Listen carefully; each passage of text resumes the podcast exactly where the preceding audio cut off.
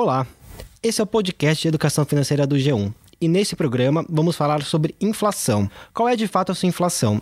Eu sou Luiz Guilherme Gerbelli, repórter de economia do G1, e comigo hoje está a minha colega Luísa Mello. Tudo bem, Luísa? Tudo bem, Luiz. Olá, pessoal. Luísa, você já sentiu que a sua inflação, ou seja, que o preço da sua cesta de produtos, aquilo que você compra regularmente todo mês, sobe mais do que a inflação oficial? Eu já, Gerbelli, e eu acho que quase todo mundo já percebeu isso em algum momento. Chega no fim do mês e o valor das contas, das compras, parece ter aumentado mais do que mostram aqueles dados oficiais da inflação. Pois é, é fato que o Brasil vive um quadro de inflação baixa, uma situação quase inédita. Em setembro, por exemplo, o Índice Nacional de Preços ao Consumidor Amplo, o IPCA, considerado a inflação oficial do país, recuou 0,04%. Ou seja, tivemos uma deflação. No ano, os analistas esperam que a inflação suba pouco mais de 3%, bem abaixo da meta estipulada pelo Banco Central, que é de 4,25% para 2019. Mas será que todo mundo percebeu essa queda nos preços em setembro? Eu aposto que não. E isso acontece porque porque o IPCA tem como base uma cesta de produtos já definida, que nem sempre reflete o que de fato a gente consome. Vamos explicar um pouco isso. Uma família de idosos tende a consumir mais remédios do que uma família que não é composta por idosos. Ou seja, se o preço dos medicamentos sobe, a inflação dessa família tende a subir mais do que a de outras famílias. O mesmo vale para famílias com crianças. Quem tem filho em escola particular sente no bolso todos os anos o reajuste da mensalidade escolar. Obviamente, esse aumento de preços não vai ser sentido por um casal que não tem filhos. Além dessas características específicas de cada família, a gente tem que levar em conta também o avanço da tecnologia. Por exemplo, hoje, o nosso índice de inflação, o índice de inflação do Brasil, mede a variação de preço de aparelho de DVD. O item que é muito pouco consumido quando a gente compara com os anos passados.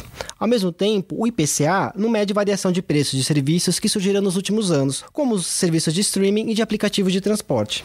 E sabe o que isso significa? Que se os preços desses itens subirem ou descerem, eles não vão ser medidos pelo IPCA. Mas essa defasagem entre a nossa cesta de consumo e a que o IPCA mede deve diminuir a partir de 2020. O IPCA vai começar a apurar os preços de aplicativos de transporte e de serviços de streaming. Ao todo, a pesquisa de inflação vai considerar 377 produtos. As mudanças tiveram origem nos dados coletados na pesquisa de orçamentos familiares, a POF 2017 e 18, e que mostrou mudança nos hábitos de consumo, despesa e renda das famílias. No Brasil, a POF levou 10 anos para ser refeita pelo IBGE. Nas economias mais desenvolvidas, essa pesquisa costuma ser feita com uma periodicidade menor, de 1 a 2 anos.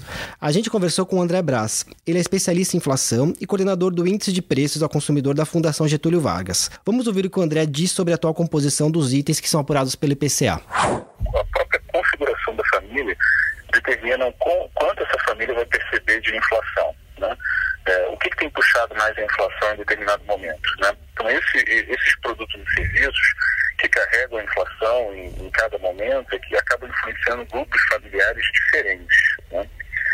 A POS é uma média de tudo isso. Então, acaba sendo uma inflação que não está exatamente no orçamento de todo mundo né? É um orçamento mais geral, um orçamento médio. Então ali às vezes gera aquele desconforto. Ah, eu não me identifico com essa inflação divulgada pelo, pelo IBGE. Claro, ela não é sua, ela é de uma média de famílias com configuração completamente diferente da sua. Conhecer qual é a nossa inflação é muito importante. É com base nela que a gente consegue fazer o nosso orçamento doméstico, planejar os nossos gastos e saber se os nossos investimentos estão tendo ou não um ganho real, ou seja, se estão superando a inflação. Mas aqui é importante uma informação sobre a inflação. A inflação só pode ser medida quando você mantém a quantidade constante de um produto ou serviço.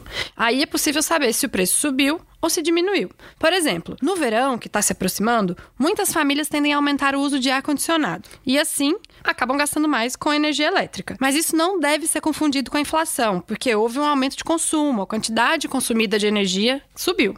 O André, da FGV, explicou para gente o passo a passo para medir a própria inflação. E aqui já vai uma dica: é fundamental colocar todos os gastos do mês no papel. Vamos ouvir o que ele tem a dizer? Família tem que ter uma planilha eletrônica, num caderno, seus despesas listados, né?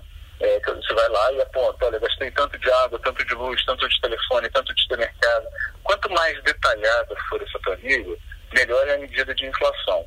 E existem alguns sites até que ajudam a família a fazer isso. Por exemplo, aqui na, na Fundação a gente tem o portal da inflação, que tem lá, simule a sua inflação. A pessoa entra com algumas informações ali e ela acaba medindo a sua variação de preço, quanto seu custo de vida variou de um momento para o outro.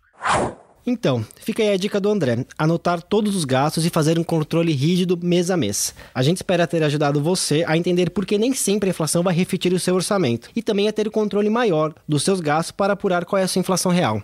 Até a próxima. Tchau, pessoal!